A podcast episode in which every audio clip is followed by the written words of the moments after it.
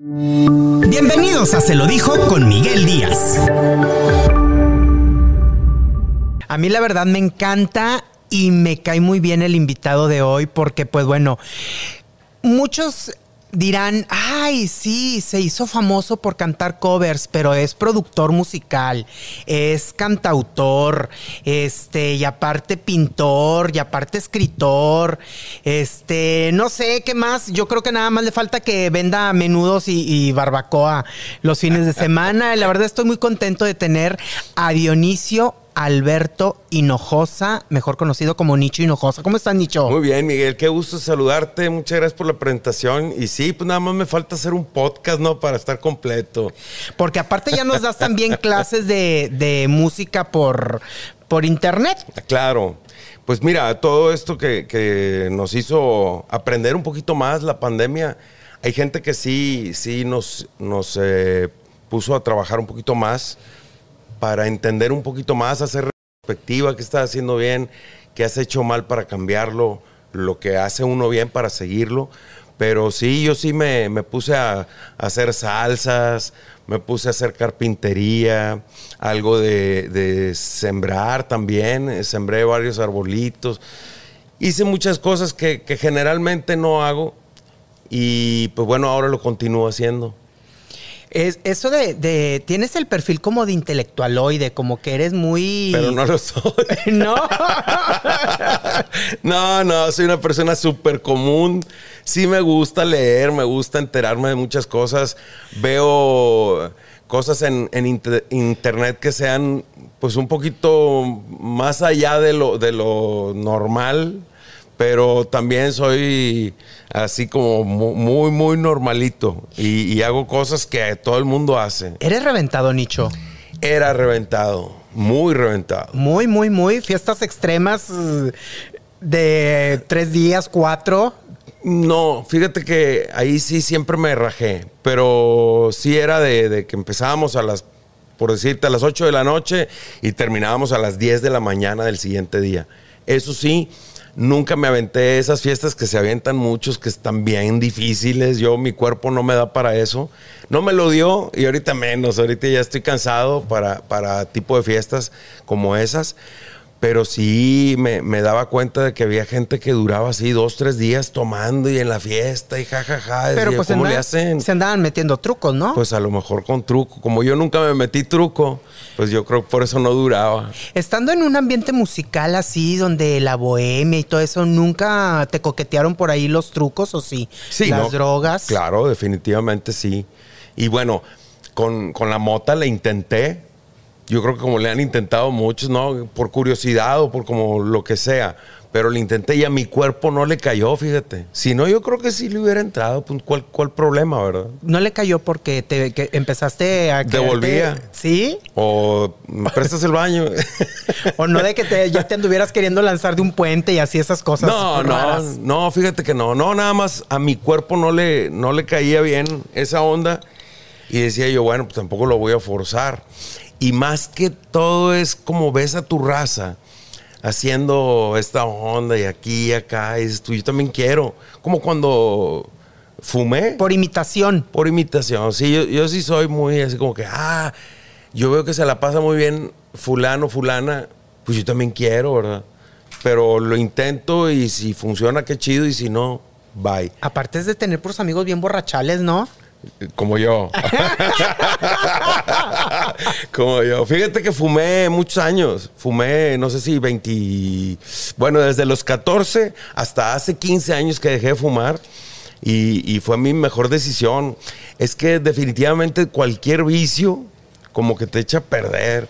Entonces, este, qué bueno que no me gustó, que no le cayó a mi cuerpo eh, la motita. Lo demás, la neta ni le intenté. Dije, no, si este que es el más suave no me cayó, pues lo otro tampoco me va si caer. Esto no lo controlo, menos lo demás. Exactamente. Entonces, pero el cigarro sí le di muy duro. El alcohol sí le di muy duro. Y ahorita ya es una cosa muy tranquila. Yo creo que tenemos que ir viviendo a nuestras edades, ¿no? Y entonces si estás chavo y no te revientas, pues eres un teto, güey. Y, y, y, este. Y hay edades en las que ya, pues. Exacto. En mi edad, yo tengo como siete años que ya.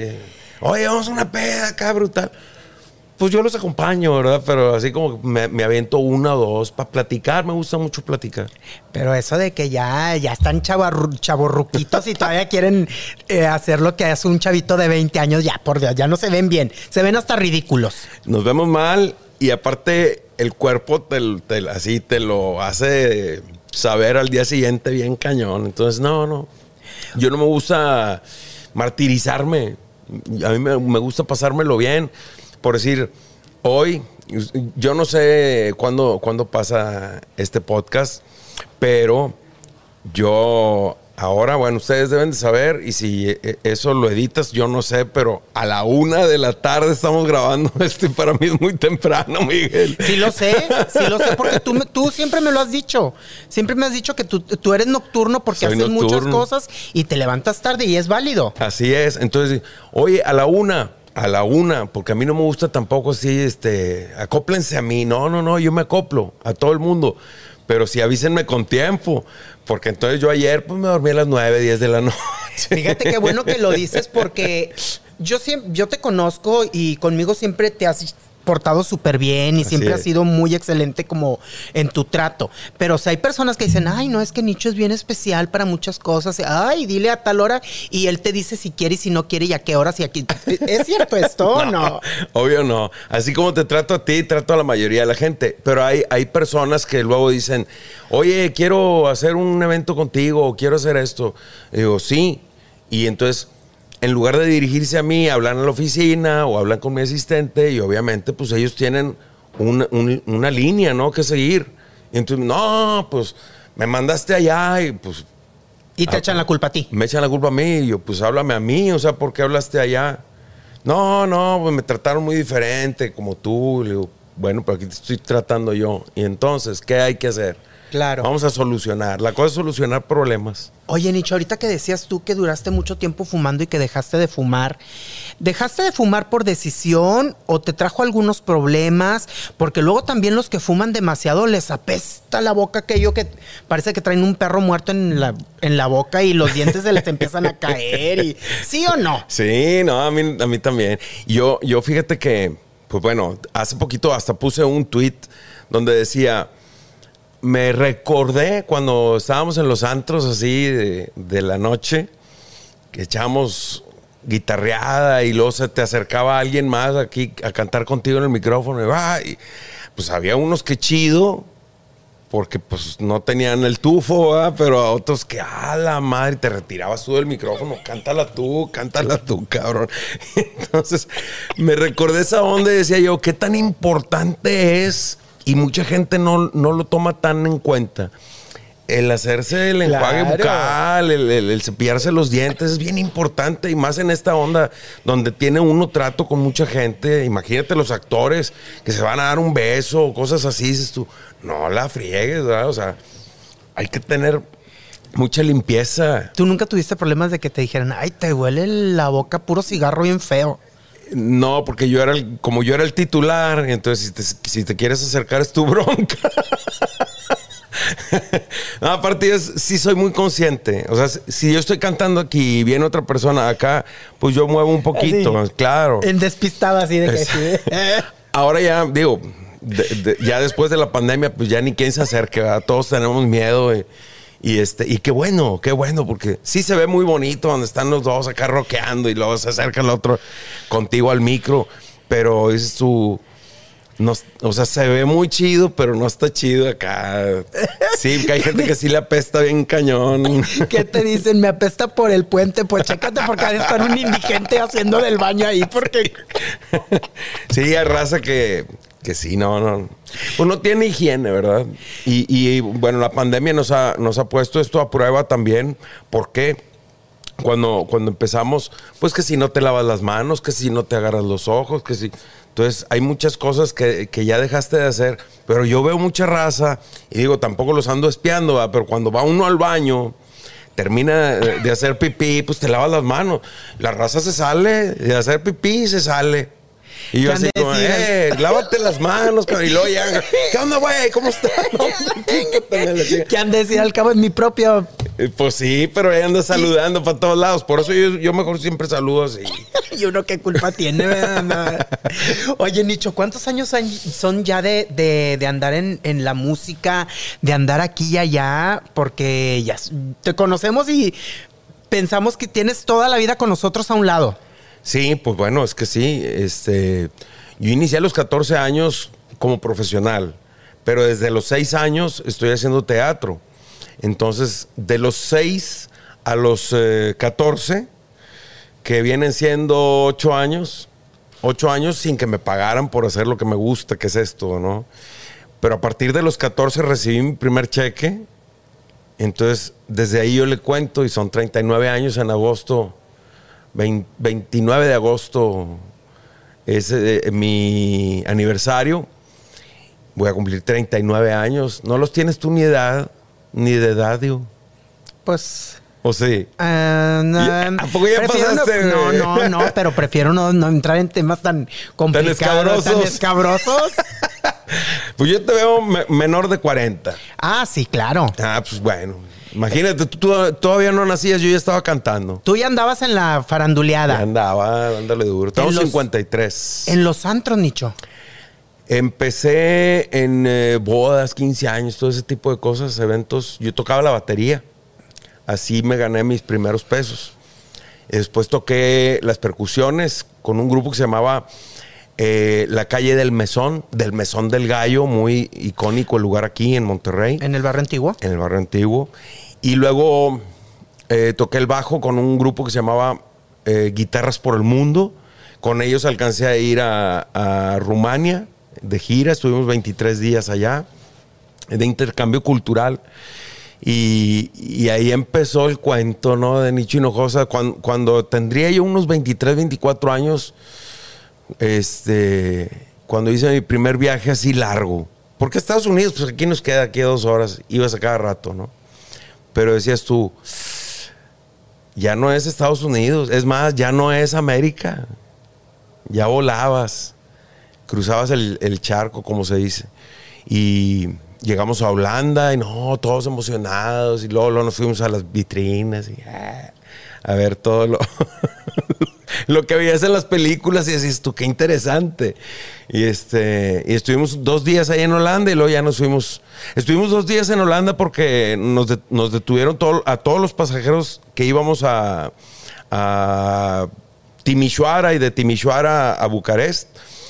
Porque, pues bueno, en aquel entonces, en el 94, eh, los, los eh, rumanos los, los revisaban muy, muy bien, porque hay mucho gitano y no confiaban en ellos y esto y lo otro. Y acaba- acaban de derrocar a Ceausescu cuatro años antes, en el 90. Entonces sí, sí, había cosas ahí como que, no, pues vamos a, a- a revisar bien sus papeles y a ustedes que son mexicanos, este, los vamos a hospedar. Me acuerdo, nos hospedaron en un hotel que se llama, voy a meter golazo porque para, para saber dónde era, ¿no? En el Ibis, cerca del aeropuerto. Y este, y fue la primera vez porque todavía no llegaban esos hoteles tan chiquitos Aquí. acá a México y nosotros, no, hombre, nos sentíamos encerrados. Y el baño, te das cuenta que era este, la, la taza y al ladito, ahí Es te que son- bañabas. y- son cuartitos Son así. cuchitril, sí, es una cosa así muy chiquita. Entonces, qué raro está esto, ¿no? Y, y nosotros así, no, hombre, 23 días vamos a estar así. No, en Rumania, fíjate que nos hospedaron en un lugar muy amplio, muy a todo dar. Y pues fue otra experiencia muy bonita, que después de ahí, te, te repito, empieza la historia de Nicho Hinojosa en los viajes, porque a mí me encanta viajar, gracias a ese viaje que, que hicimos eh, a Iash, que se supone que es un estado hermandado con Nuevo León. Yo creo que ya ahorita ya se perdió esa hermandad, porque no hubo tanto, eh, tanta comunicación después. Pero ahí, no hombre, trajeron gente de Rumania acá a Monterrey y luego nosotros fuimos de intercambio cultural para allá. Entonces, muy, muy chido desde muy temprana edad. ¿Qué estudiaste, Nicho? Yo estudié ingeniero industrial y de sistemas, no terminé. Este, y luego estudié cinco años en la Escuela Superior de Música y Danza. No terminé tampoco. Todo, todo chueco. todo chueco, no, no termino nada. Pero bueno, en la música, gracias a Dios, 39 años, pues ni modo de decir que no, que no tengo una escuela, ¿no? Porque la escuela de la vida también es muy importante. Claro. Dices que empezaste en, en, un grupo que era de muy conocido de, un antro. Ahí nace la verdadera historia de o esta persona que nosotros conocemos como Nicho Hinojosa en, en, ese antro. Sí, mira, desde antes yo estaba trabajando en muchos lugares. Yo aquí trabajé en todo Monterrey, Santa Catarina, Guadalupe, Escobedo, San Nicolás y demás. Todo me lo aventé. Trabajaba yo en restaurantes, iba y cantaba, nadie me aplaudía. Y es más, cuando se acababan las canciones le decía yo con la guitarra tan, tarán, tan, tan, para ver si volteaban. ¿Y cuánto te pagaba Nicho? En aquel entonces, no sé cuánto sería ahorita, pero debe ser una cosa así como, como si ahora fueran unos, no sé, 200 pesos, 300 pesos quizás. En aquel entonces me pagaban 50 pesos. Y, y es, pues, es bien poquito. Mi ilusión era llegar a, a cantar en un lugar donde yo lo llenara y después de llenarlo poder exigir un sueldo mejor. Decoroso. Ajá. Y lo logré. Y dije, no, ya, yo ya cumplí. En, en mi vida yo cumplí con lo que quería hacer. Y este, pero pues luego, bueno, empezaron a suceder mejores cosas. Luego fui director de, de Barrio y San Pedro Antiguo, director musical. Yo decía quién, quién tocaba y quién no. Obviamente autorizado por los dueños, pero yo era el que decidía, no, este guitarrista, es- este, que se quede de este grupo. A veces iban a, a los grupos a hacer audiciones y pues el, el guitarrista sí está chido y aparte teníamos que ver, eso me lo exigían los dueños, en cuestión imagen. Yo estoy peleado con eso, pues tú me conoces. Cuando he manejado yo una imagen así como que, ah, nicho, así, asá, o que siempre con traje, o alguna vez con lentes, otras sin lentes. A mí no me interesa la imagen, a mí me interesa... El talento. El talento es bien importante para mí. Entonces yo decía, y ese guitarrista, no, pero tiene el pelo largo y cosas así. ¿Qué importa, güey? Este, pero bueno, cuando, cuando fui director, pues ya empecé a ganar un poquito más y ya mi vida empezó a cambiar un poquito también y pues ya. Ahí, ahí ya fue donde sentí que ya la libré como músico, ¿no? Claro.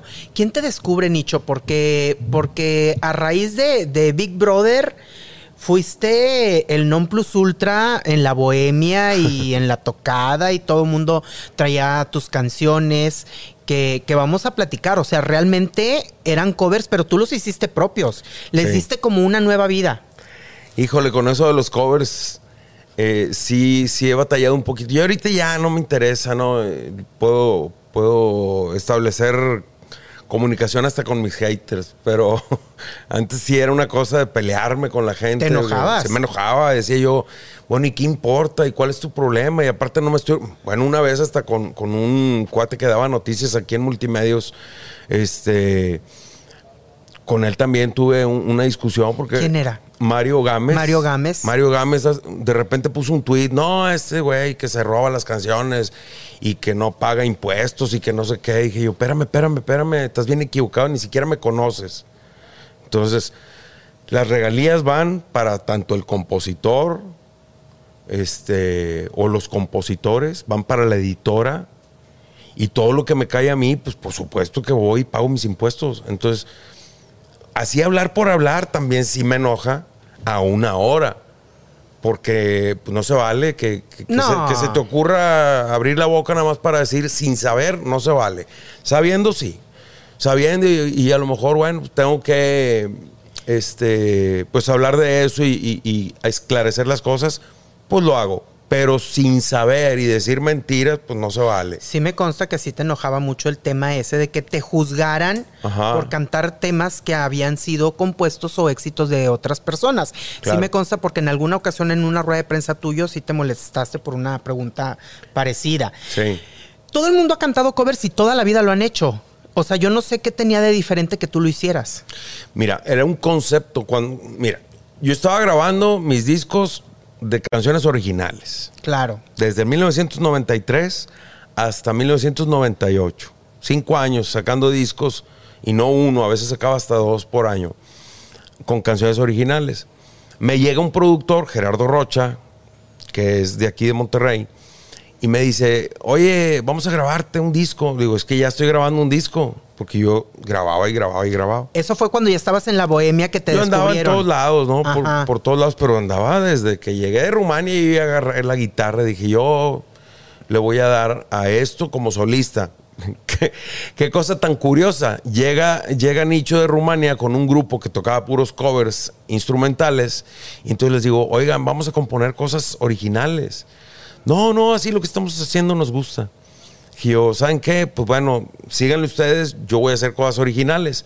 Me pongo a hacer cosas originales y luego pego con puros covers. Entonces, es el destino, yo no sé cómo, pero también es que te tienes que saber dejar llevar.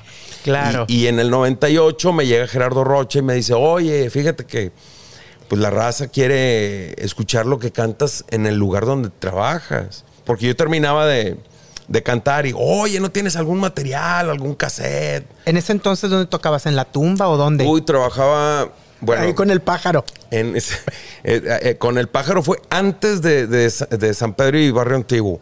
Pero antes del pájaro trabajé, pues te digo, en el Mesón del Gallo, trabajé en el Tierra Luna, allá en Sa- Santa Catarina. Trabajé en Rico Santojería, que ya no existe, tampoco el Tierra Luna. Ahí voy cerrando lugares como loco, güey. ya no me contraten, van a cerrar sus lugares. Qué bárbaro. Entonces, de- después de, de hacer todo ese tipo de, de- de roles y esto y lo otro, este, para mí era bien importante hacer canciones originales. Decía yo, no, originales. Y me llega Gerardo y me dice, no, hombre, tenía razón, porque yo terminaba el show en cualquier lugar y me decían, oye, qué chido, ¿no tienes algún cassette? Sí, aquí está. ¿Cuál- ¿Cuáles vienen de las que cantaste? Le digo, no, son puras originales. Ah, no, gracias. Mejor no, y no me compraban. Entonces no vendía nada. Entonces, este, llega Gerardo, grabamos este, este disco de Nicho en el Bar. El concepto. Tiene un éxito increíble y, y- y le digo yo a la gente, es que es un concepto, exactamente así como lo dices tú. El concepto de una bohemia. El concepto de que llega tu raza a tu casa, sacan Ajá. una guitarra y ¿qué vas a cantar? Oye, les voy a cantar puras canciones mías. Este, escúchenme. No, no, no, queremos cantar todos. ¿Qué cantas? Pues una canción conocida. Lo que pasa es que en su momento como que no entendieron realmente lo que, lo que era. Era un disco de concepto, un disco en el que, en el que puede cantar desde la abuelita hasta cualquier persona. Son canciones es. muy conocidas y ese era el concepto El realmente. concepto unió generaciones, fíjate. Claro. En aquel entonces, allá en el 99 que salió el primer disco este de Nicho en el Bar, aunque, aunque unía con, con crítica, pero unía, porque decía, llegaba el chavo, ¿no? Hombre, ya escuchaste esto, papá. Está bien chido. Y lo, ¿y cómo es el? Ah, sí, ese es de este, José Luis Perales. José Luis Perales. Y lo, te amo. Ah, sí, ese es de este, Franco Evita. Franco Evita. Y, y el breve espacio, ¿en qué no es? Ah, sí, ese es de Pablo Milanés. Y ojalá que le. Ah, sí, Silvio Rodríguez. Y el chavo así como que, güey, no, es algo nuevo. no, mijo, no es nuevo. Y entonces, por lo menos había, se establecía una charla entre ellos, Claro. entre los papás y los jóvenes. Y, y luego, oye, pero pues no está mal ahí el, el concepto que trae este chavo. No lo conocía. Entonces, los jóvenes le mostraron a los adultos en aquellos años un cuate, un joven, porque yo ten- tendría unos 29, 30 años, todavía era joven, Claro. y le mostraban un concepto que los padres también decían, pues lo puedo escuchar.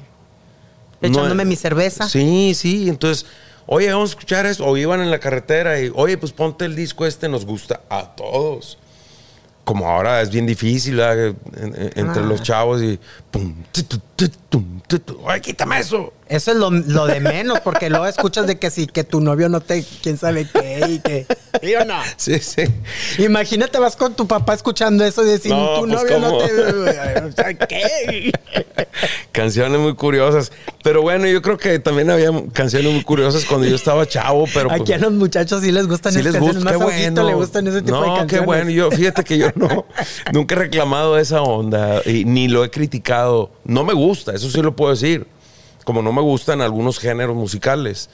Pero, pero de que estén triunfando. Pues qué bueno. Qué bueno. Y, y aparte, lo digo y lo seguiré diciendo hasta hoy.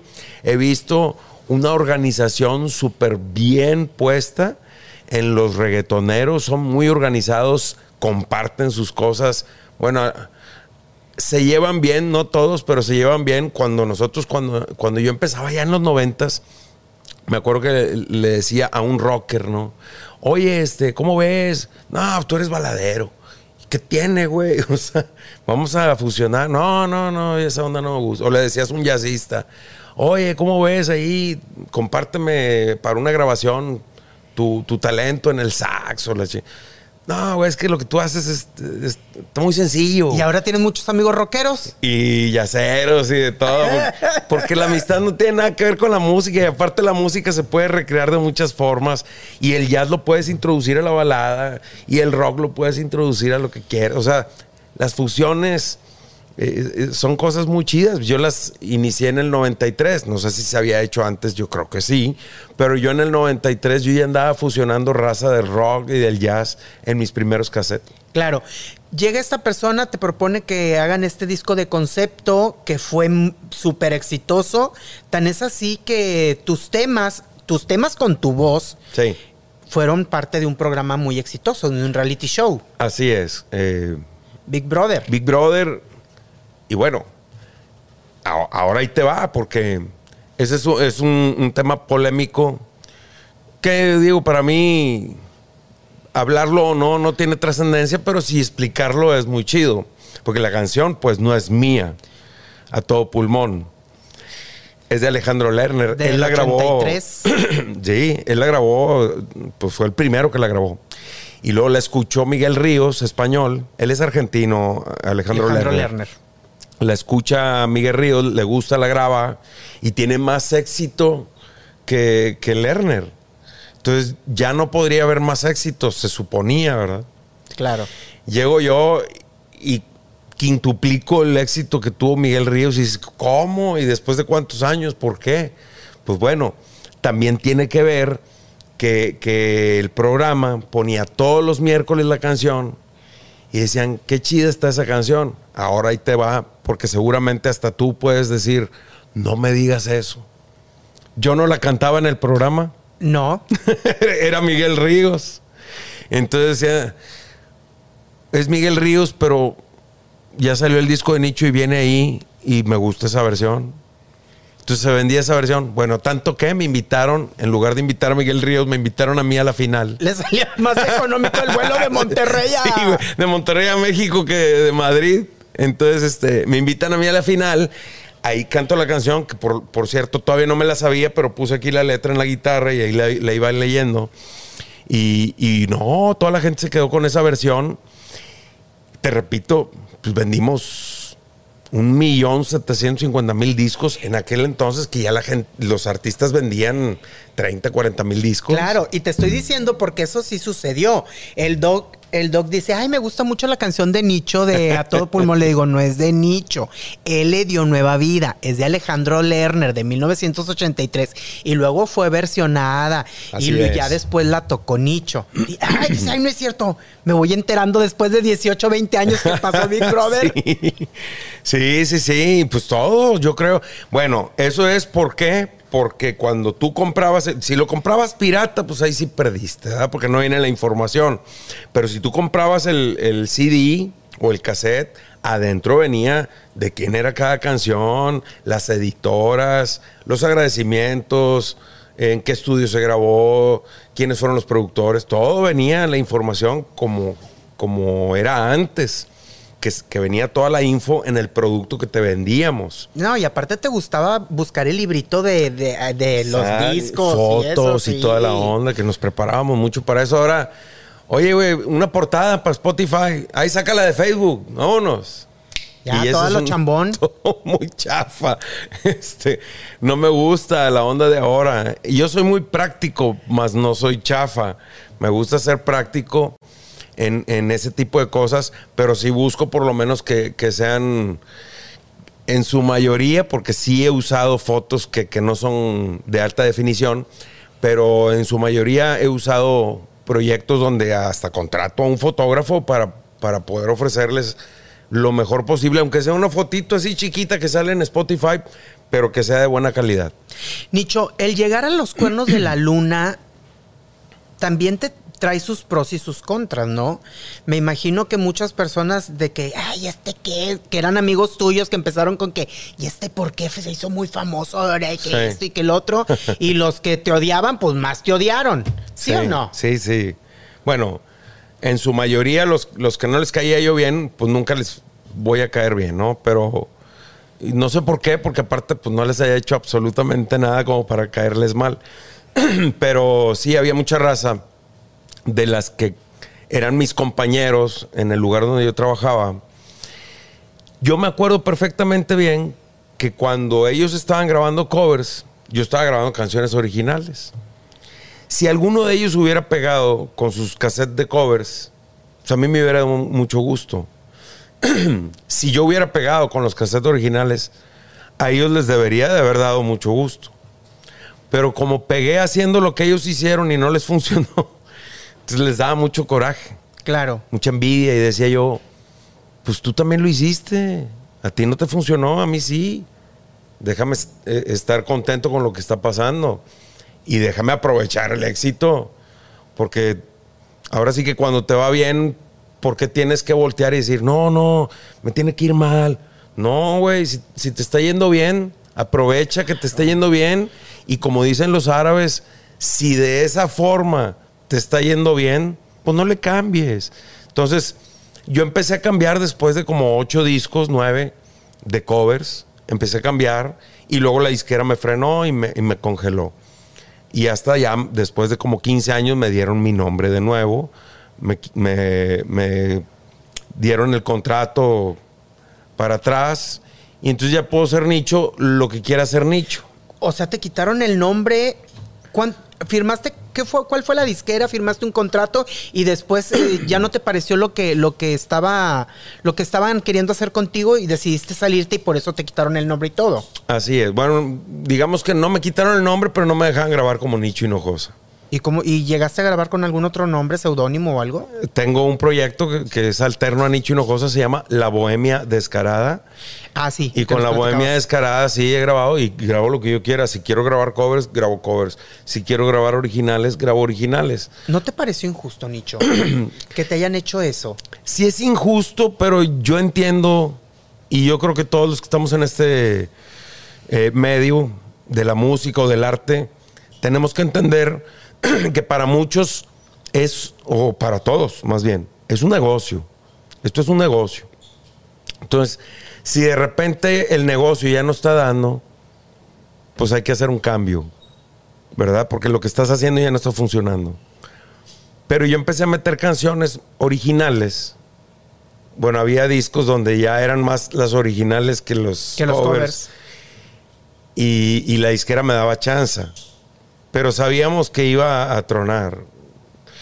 O sea, en el momento en que yo ya no fuera el vendedor de más de millón de copias, que eso sucedió después de como cinco años, dije, ya, ya empezamos a vender 700, 500, 300 en los últimos discos. Dije, no, ya para el ratito me van a decir, ¿sabes qué? Vamos a hacer un nicho en el bar 4 y puros covers otra vez, a ver si funciona. La generación ya había cambiado.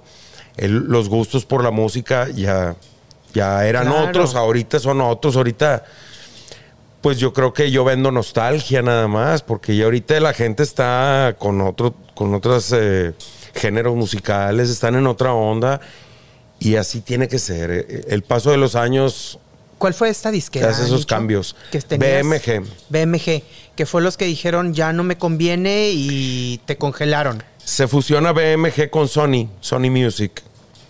Se fusionan, me hacen un proyecto ahí como las número uno de Nicho Hinojosa, como queriendo salvar algo ahí, no sé. Y un video. Lo hacen junto con Televisa. Y entre ellos, hasta cuando sacan ese producto, sí se vende, pero Sony dice, no, pues yo le voy a dar prioridad a mis artistas. Y como luego Sony compra BMG completamente, se convierte en Sony, ya no es Sony BMG, solo Sony. Y pues ya le da prioridad a los artistas que en ese momento estaban vendiendo. Claro. tú no llegaste a quererla forzar así de que, ching, tengo que pegar otra vez con covers, No. tengo que pegar. No, de que luego ya ves que uno a veces es bien aferrado. Sí, y vaya, yo sí soy una persona aferrada, pero yo empecé proyectos diferentes gracias a que no me daban chance de grabar. Y todas las canciones originales de Nicho Hinojosa se las empecé a mostrar a mis compañeros artistas. Entonces hice un proyecto, gracias a que me tenían congelado, decía yo, ¿qué hago? ¿Qué hago? Bueno, vamos a hacer mis amigos del bar.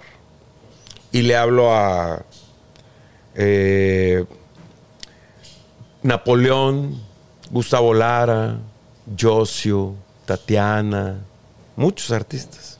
Llevamos grabadas como 52 canciones. El proyecto es de 130 canciones en total.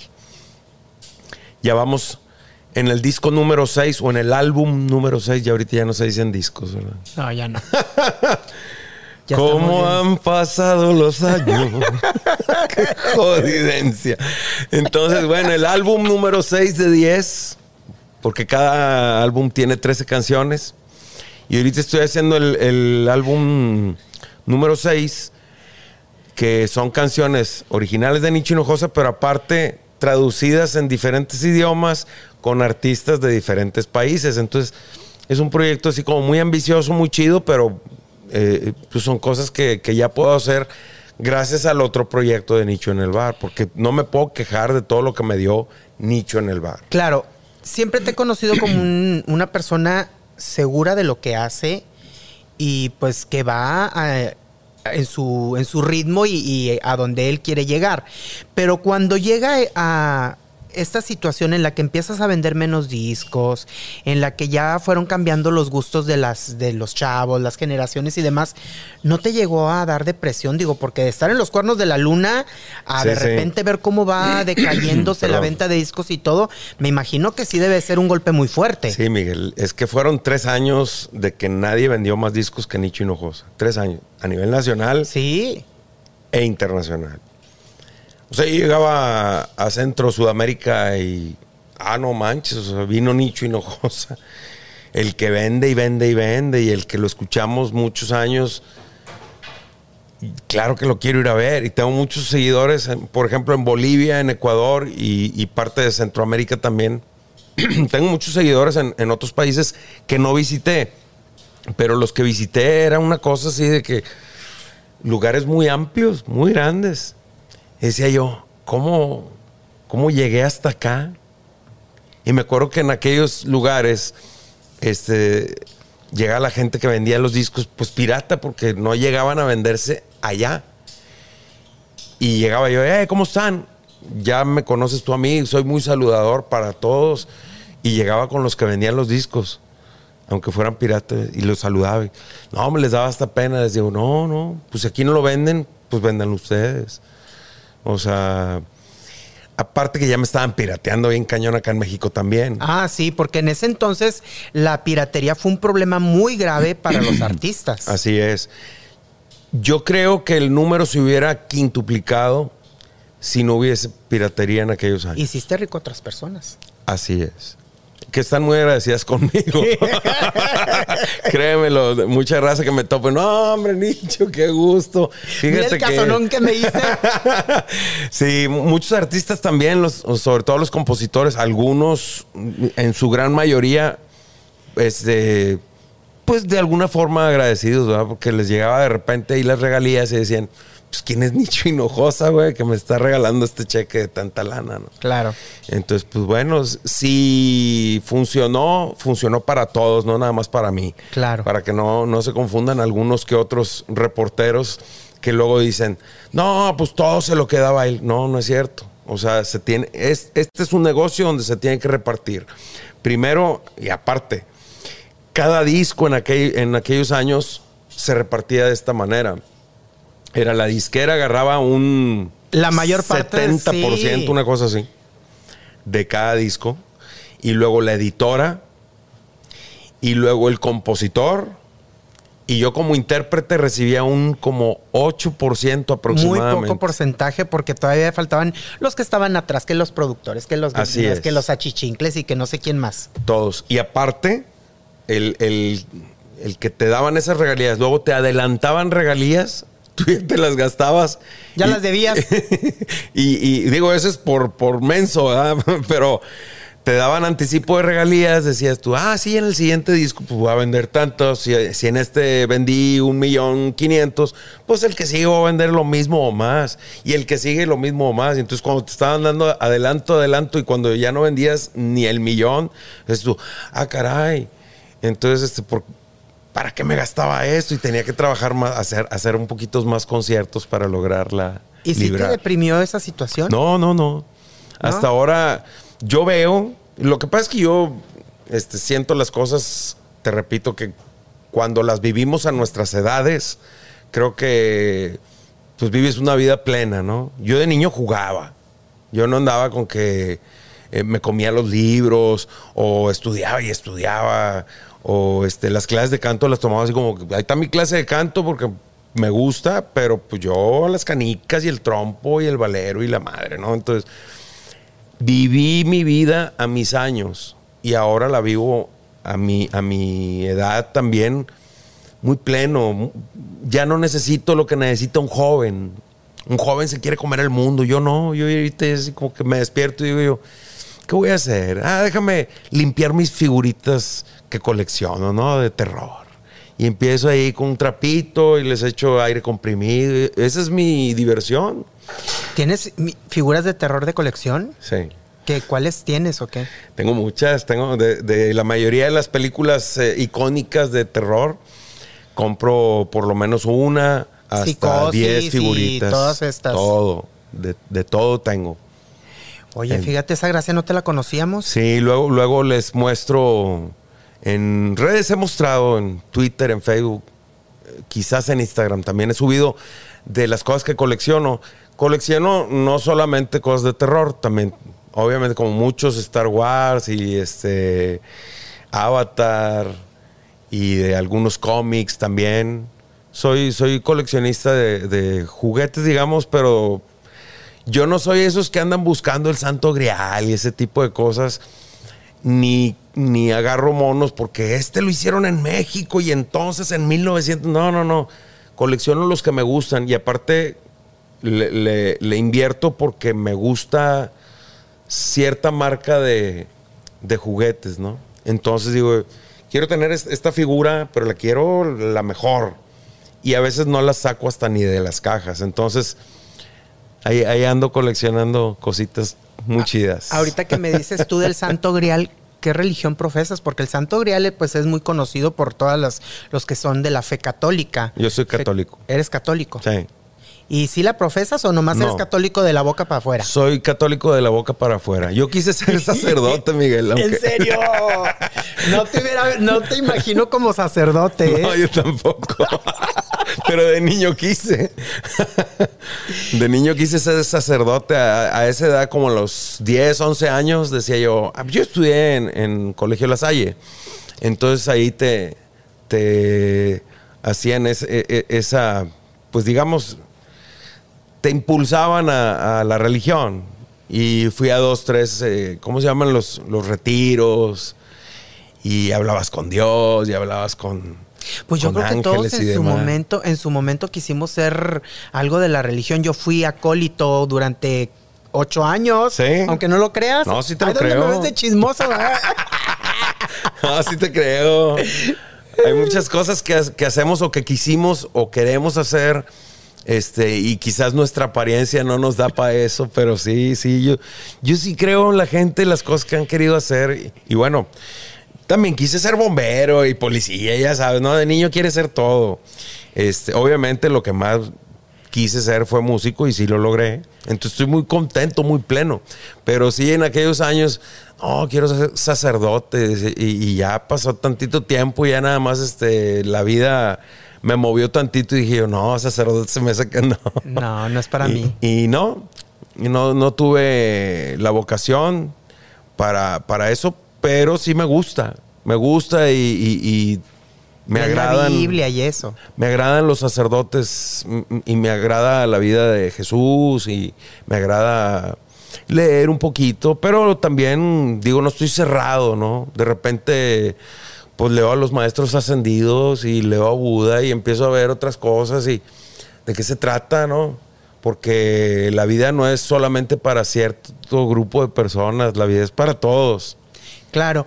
Oye, Nicho, ahorita estábamos comentando de los dineros. De Sí. que un pequeño porcentaje realmente es así para los, los, los que cantan, los intérpretes, porque muchos eh, eh, se quedaban la disquera y luego los productores y luego y los autores y demás. ¿Llegaste a ganar dinero? Porque sí llegaste a ganar Claro. dinero, muy buen dinero. Sí, sí, sí. ¿Ese lo ahorraste o qué le hiciste? ¿Se, des- se despilfarró o qué fue? De alguna manera sí. Eh, mire, yo, yo pues, como te comentaba, cuando empecé a trabajar, pues traba- trabajaba por 50, 100 pesos, ¿no? Entonces cuando empiezas a ganar miles, pues por supuesto que dices tú, me voy a dar el gusto. Y no Claro. tiene nada de malo, pues te lo ganaste. Claro. Entonces sí, lo despilfarré. Me quedé, digamos, eh, en una situación media, normal. No al día. No, al día no. No, soy. Mira, desde niño también mis papás me, me enseñaron a ahorrar. Entonces sí, soy una persona que ahorra para no estar al día. Ahora con lo de la pandemia, pues yo veía que la mayoría de mis compañeros músicos estaban batallando bastante. Algunos artistas que decía yo, ¿cómo estás cobrando un streaming? Debes de tener un guardadito para librar la, pues, la cantidad de tiempo que dure esto. Yo me acuerdo porque en el 2009, 2010, no me acuerdo si exactamente el año, pero hubo una pandemia del virus del N, NH, ¿qué- ¿cómo era? N, un, N, la, sí, la. ¿Te acuerdas? Sí. ¿Quién se puede acordar mejor? La, la NH1. maestra Gordillo. N, NH1, HKWHZ, Sí, hola. H1N1. Entonces, H1N1. Sí. Ese, ese sí, ese. Pero no llegó a ser pandemia. Fue pandemia tres meses. Nosotros no, po- no podíamos viajar fuera de México si bueno, no nos sí. hacíamos eh, La prueba. la prueba. Que yo conocía ahí los hisopos que te daban hasta acá, hasta el cerebro. Y decía yo, ¿qué es esto, güey? Pero eran las pruebas que tenías que hacer para salir de México. Y nosotros en aquellos años salíamos de México muy seguido. Y pues nos cancelaron los eventos durante tres meses. Esos tres meses bastaron, Miguel, para que yo dijera, ah, caray, estoy viviendo al día. ¿Por qué? Porque sabía que tenía trabajo. Me llega una pandemia de tres meses y dije yo, no tengo para subsistir estos tres meses y para darles a mi familia pues, normal y para pagar las escuelas y esto y lo otro. Y dice, a la madre, ¿qué hago? Pues otra vez ahorrar como, eh, como era siempre. Claro. Y entonces ahora que me llegó la pandemia, este, pues sí me pude cuidar bien y luego empecé a hacer algunas cosas por internet que me dieron la chance de subsistir. Pero sí, al lo día de- no vivo. Pero lo de lo de internet tú lo hiciste no por no por, por querer cobrar, sino porque a ti te gusta todo este tipo de situaciones y que la gente vea que estás ahí en redes sociales. Claro, pues es que si no se les olvida que existo, güey. Sí, porque luego también, también escribes, pero dices que escribes cosas bien fumadas que, el- que los que se van al, al, al Este espacio. Tú, tú mismo lo has dicho. Sí, sí, pero no son fumadas, güey. Fumado tú. ¿Qué te imaginas? Cosas. No, no, sí, pues sí son fumadas y son cosas muy. Porque son cosas que salen de tu imaginación, no, Claro. son, no son cosas reales. Tú te imaginas, como dices tú, que el viaje al espacio y, y muchas cosas. Y qué padre tener ese, Sí. esa agilidad para crear historias. Digo, no Sí. cualquiera. Bueno, y, y- y, este. Déjame decirte que si son reales, porque si, si existen en la mente de alguien, Ya existen claro. en este mundo. Y luego yo las plasmo todavía en una pintura. Entonces, este sí, sí, sí me entretengo mucho eso, pensando. La mayoría de las cosas que, que- que escribo son ciencia ficción.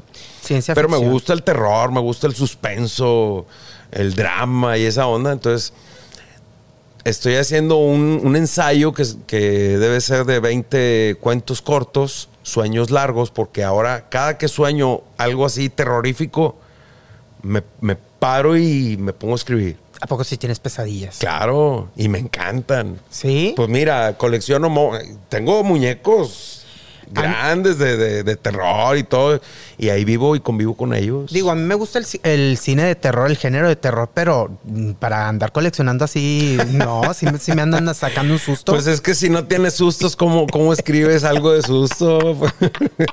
Pues te bueno, que- te asustas cada vez que vienen los recibos, eso sí. Ah, eso sí, eso sí.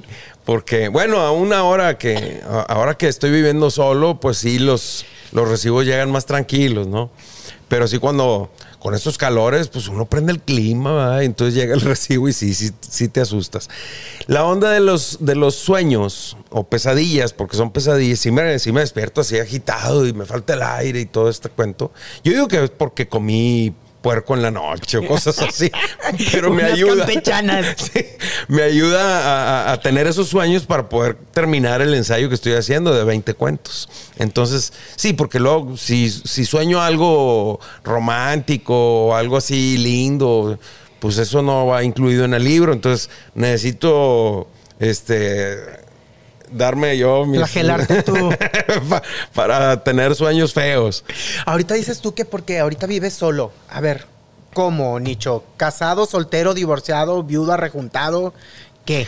Pues bueno, yo estuve 15 años con mi familia que tanto amo, eh, mis hijos, Armando, Samantha, y, este, y con mi pareja de, de aquellos años, la mamá de mis hijos, porque biológicamente no son mis hijos, pero son más mis hijos que nada.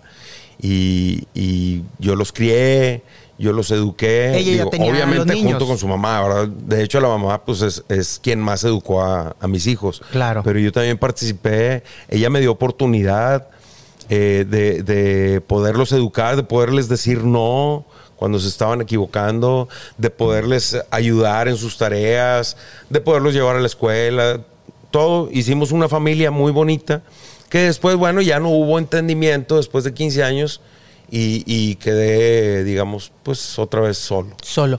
Oye. Nicho, ¿y por qué no tener hijos propios? ¿No se dio la oportunidad? ¿No quisiste? ¿No Nun- podías? Nunca pensé en eso, fíjate que desde chavo, es una cosa muy cucú si tú quieres, pero mi idea siempre fue estar con alguien que ya tuviera hijos. Ah. Para. Voy a sonar muy tonto si tú quieres, pero yo desde que tengo 18, 19 años digo, somos muchos. Buen punto. Somos muchos desde que estoy chavo. Está el planeta sobrepoblado. Está sobrepoblado, ya nos falta agua, ya la- el alimento es para cier- cierto grupo de personas y luego si no lo consumen lo tiran cuando hay gente que se está muriendo de hambre. Toda esa onda que a lo mejor mucha gente puede decir, ay Nicho, ahora me salió ambientalista. No, desde los 18, 19 años tengo esos pensamientos que, que creo que pues por lo menos y si, si yo participo o no participo, estoy eh, haciendo algo por... Claro. Y, y sigues viendo a tus niños. Sí, Porque claro. son- Porque son, tu- bueno, y ahorita ya muchachos. Sí, sí, ya, sí. ya están grandes. Sí. Pero sí los sigues viendo y todo. y- Armando vive aquí en Monterrey, Samantha vive en Guadalajara, se casó, eh, ya, ya soy abuelo y, y, este, de un niño bien bonito que en septiembre cumple tres años y ahora viene una niña. Entonces, este, sí, por supuesto, y, y tengo comunicación con ellos muy seguido. Claro. Voy a Guadalajara Como su también muy papá que eres. Ajá.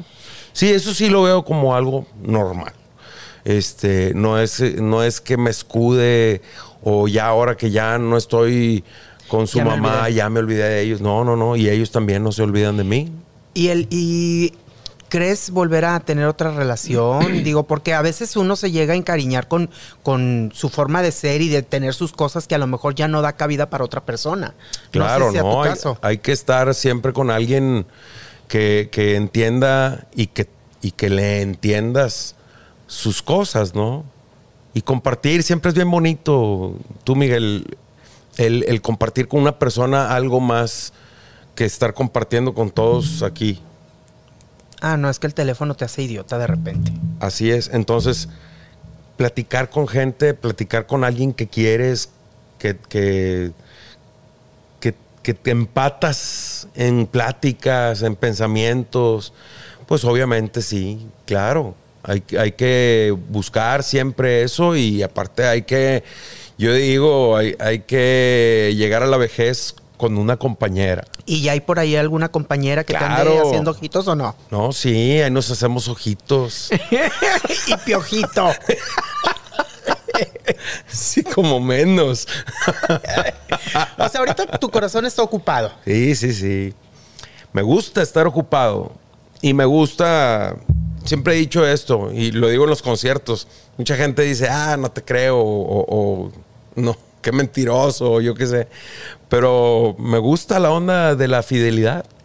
Fíjense que Nicho es de las personas más honestas que he conocido. Siempre te, te responde lo que debe de ser y no tiene problema en decirlo. No, no, no. Hay que decir las cosas como son.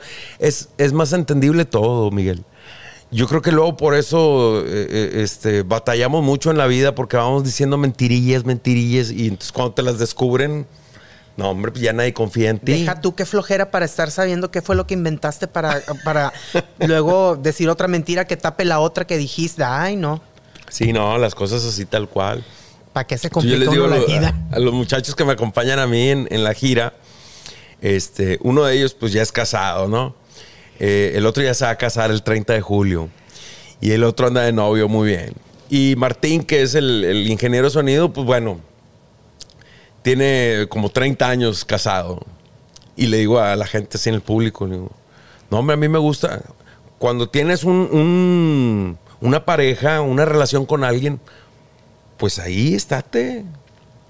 O sea, ¿para qué le mueves por otro lado? Pues entonces, ¿para qué andas en, en- en relación? Mejor entonces no le hagas daño a esa persona y ándate del tingo al tango. Si así te gusta, dale. Si no tampoco, sabe es- lo- tampoco está mal eso, Claro. tú, Miguel. O sea, si quieres andar del tingo al tango y, a- y te, y te juntas con otras personas que quieren andar del tingo al tango, está bien. Pues ahí síguele, pero no desacomodes el mundo de otra persona que te está dando entrada. Exactamente. ¿Verdad? Así de fácil. Oye, Nicho, y de las personas que conociste súper antes de que, de que fueras eh, el, el boom, ¿le sigues hablando o no? ¿O perdiste comunicación? Porque luego por ahí Gina dice, yo lo conozco desde antes de que se hiciera súper famoso. Sí. Y ahorita ni, ni nos hemos topado. Gina Pues re- Pastor. sí, Gina Pastor, de repente una vez nos topamos así en el, en el banco, así como está Gina, esto y lo otro. Sí se saludan. Sí, claro, por supuesto. Yo le tengo un cariño muy especial, tanto a Gina, no me acuerdo la otra Sol conductora. Aldape. Sol Aldape, Gina y ah, porque Ceci Sol, Gutiérrez. porque Sol estaba muy ofendida porque si ya ni se ha de acordar de mí. no, sí me acuerdo y aparte estoy muy agradecido. Ellas me arroparon cuando yo estaba bien chavalillo y que apenas estaba ahí intentando hacer cosas. Ellas me arroparon en el canal 28 cuando tenían ellas tres su programa y las tres me dieron oportunidad.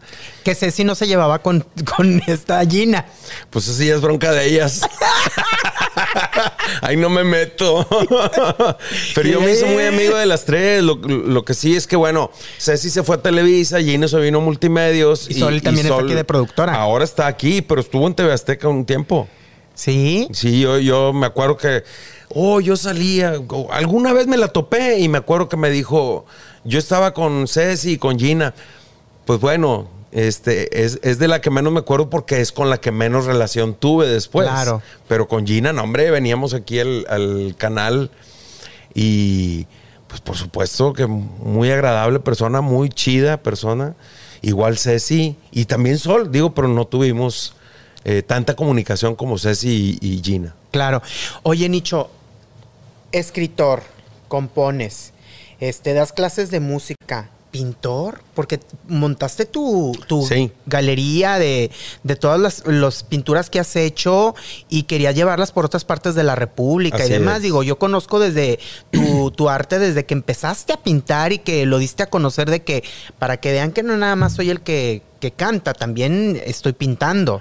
Sí, hay que mantenerse ocupado, Miguel, porque si no la mente te juega rudo. Entonces, si, si tengo la inquietud de pintar, lo voy a hacer. Por decir ahorita, yo creo que en este año no he pintado nada, o, o a lo mejor un cuadro o dos.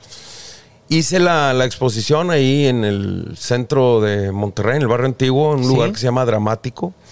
Es un teatro chiquito. Y me dieron chance de en el pasillo eh, po- del que va hacia el teatro o que va hacia el café, ahí poner 18 de mis... ¿Cuántos cuadros tienes ya? Debe tener unos 100, ciento y tantos cuadros. Y me dieron chance de poner 18 ahí. Eh, muchos otros cuadros se van a ir a, a Baja California, otros, este, pues bueno, algunos que ya me compraron ya se fueron a Costa Rica, ¿Y si los vendes bien o no? Pues los vendo barato.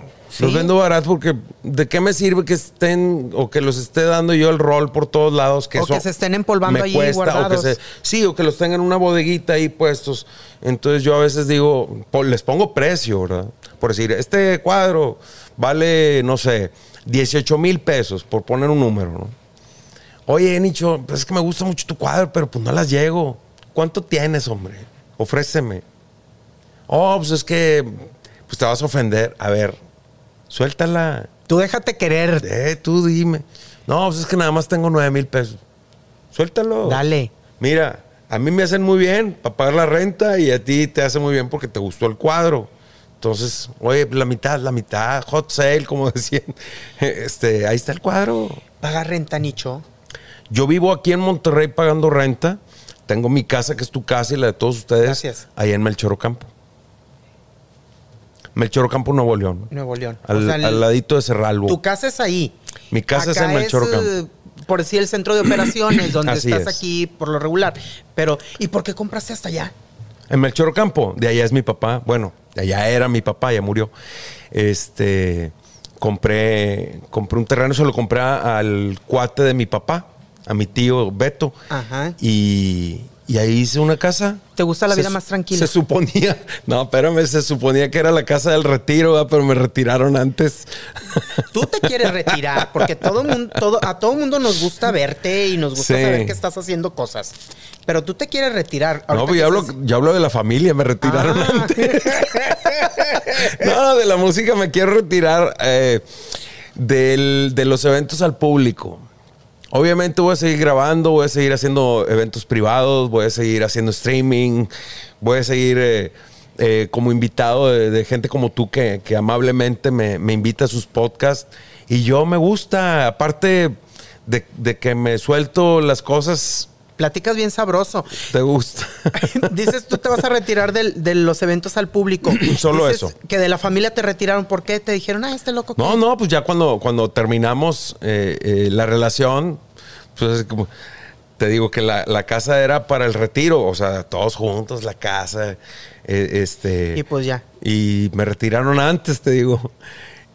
Me fui a vivir allá, estuve como 5 o 6 años en Melchor Ocampo.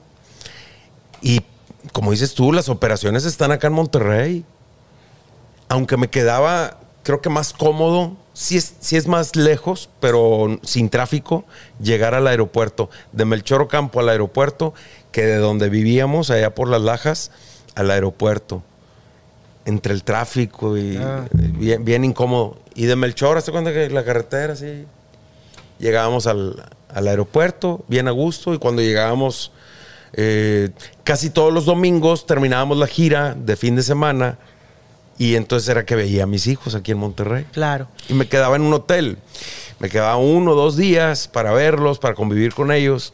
Y luego ya me iba otra vez a Melchor Ocampo. Y era así el rol. Nada más que lo que gastaba yo en, en hotel cada que, que venía acá, dije, pues se me hace que me es más fácil rentar en Monterrey. Y, y ya cuando yo quiera ir a Melchor, voy a Melchor. Claro. Te vas a retirar de los espectáculos, pero vas a seguir haciendo música. Así es. Y voy a seguir haciendo eventos, pero privados. Privados. Este, sí, porque luego ya me sé la gente que te vi cantando no sé dónde. Sí, Ajá. pagaste un boleto para verme. No, está bien. Era un evento privado. Era un evento privado. Y aparte estás como productor musical porque estabas haciendo discos con rockeros, Sí. versionando temas de Tropical Panamá. Así es. ¿Verdad? Ya ese disco ya se terminó. Este, desgraciadamente no, no pudimos contar con, con la voz de Celso Piña, que a, a pesar de que ya se había grabado. Con Celso. Celso, que en paz descanse. Ya se había grabado su voz, pero pues bueno, fallece y entonces así como que pues hay que, hay que eh, ser respetuosos, ¿no? Con la familia y así como que, ay, vamos a sacar un disco donde viene la voz de Celso. No, no, no, no. ¿No lo vas a sacar? Celso no. Oye, pero, pero. El, el disco sí completo. Claro, sí. Pero sería, sería padre que recordáramos un tema con Celso Piña Sí. que no hayamos escuchado. Sí, pero en su momento creo que fue muy pronto el, el que él fallece y nosotros estábamos por terminar el disco.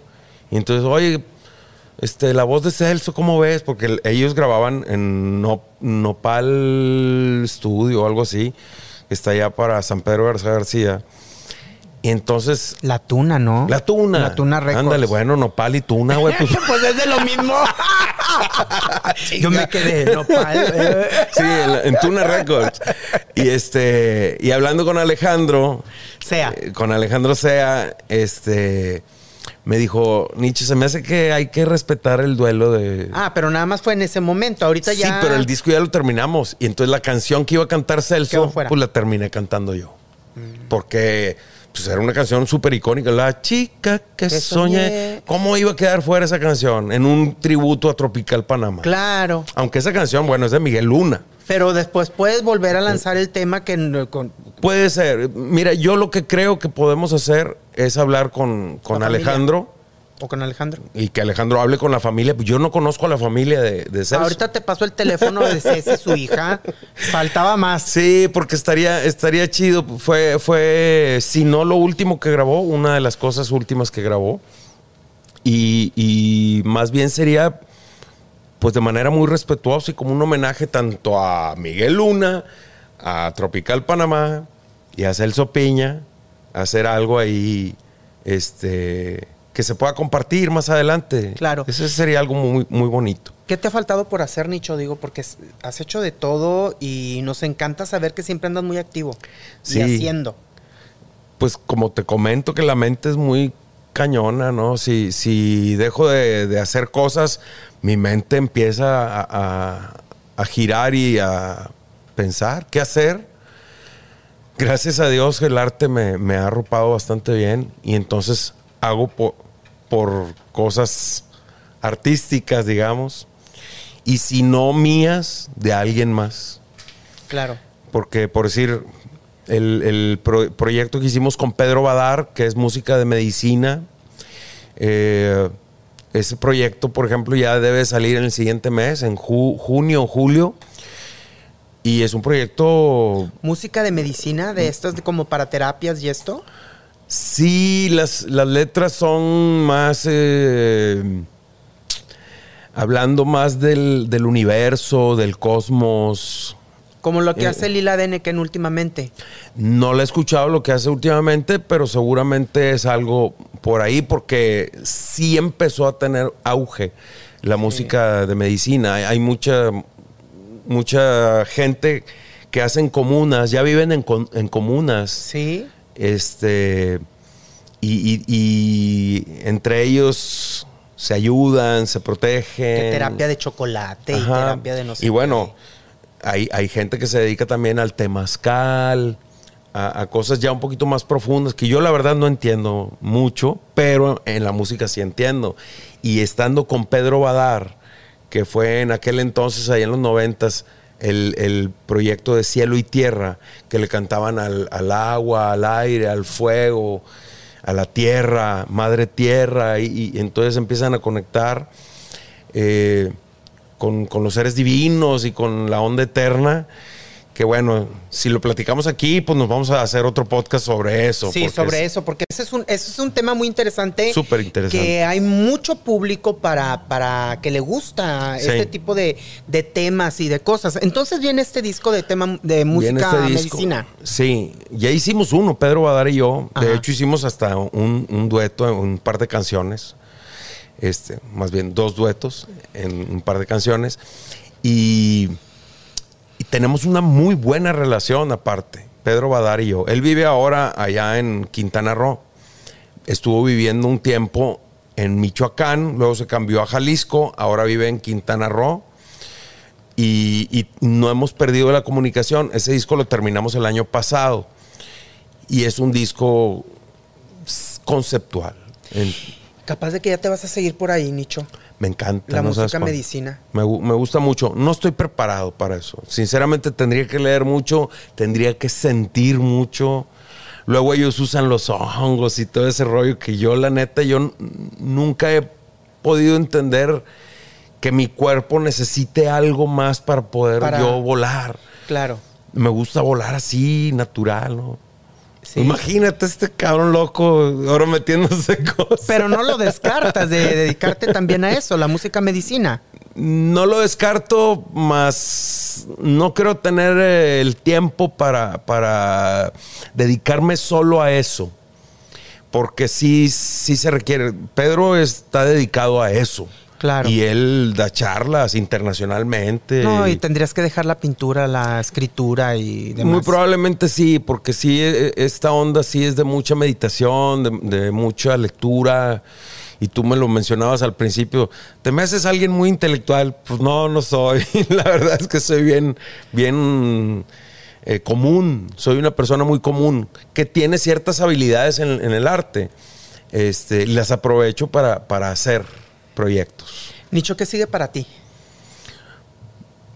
Fíjate, Miguel, voy a seguir escribiendo, voy a seguir pintando cada vez menos. Estoy en una forma muy pausada. Me gusta.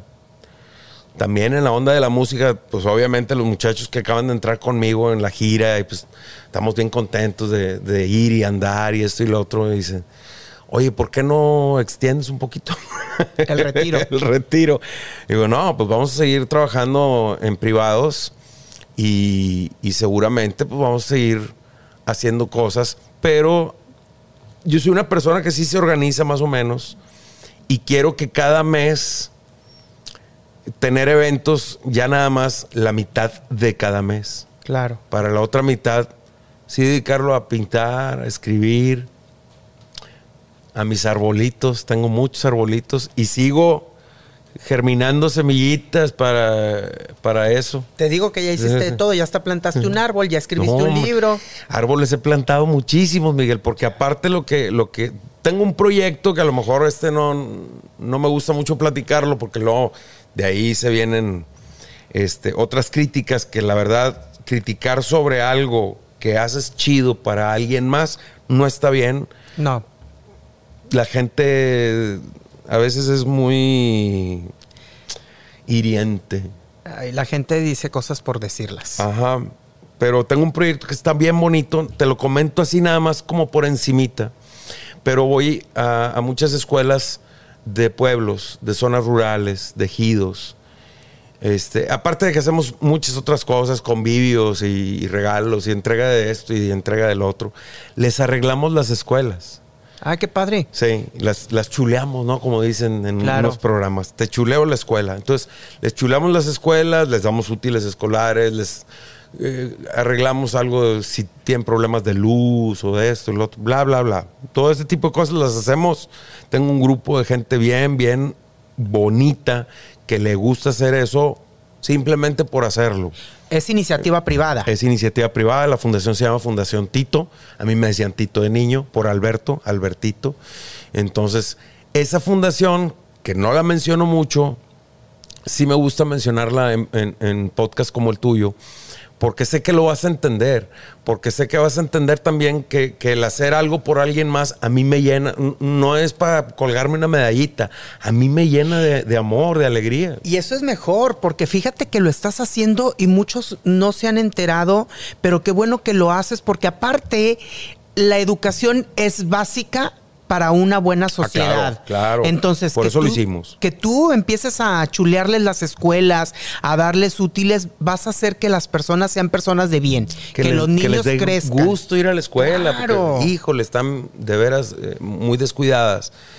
Y entonces luego también, no, no quiere decir que gracias a que Nicho va, entonces sucede, pero suceden cosas porque si no, si no hay una acción, pues la, la situación va a estar exactamente igual. Entonces de repente voltea el alcalde o algún regidor o alguien y dice, oye, este, ¿por qué vino aquí a pintar? O, ¿para qué puso bonita la escuela? Pues que- Y ya hizo nuestra chamba. Este.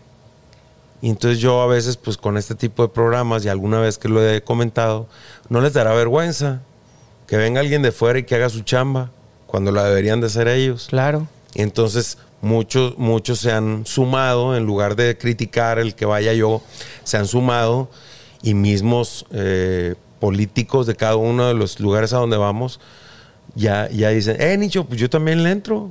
Qué bueno que, que esto sirva para replicarlo y que, Claro. que más personas se sumen y se esté haciendo algo por, por la infancia, por los niños, por las escuelas, que es lo mejor que puede haber en una sociedad, la educación. Así es. ¿Por qué te platico esto? Porque estábamos con la onda de los arbolitos.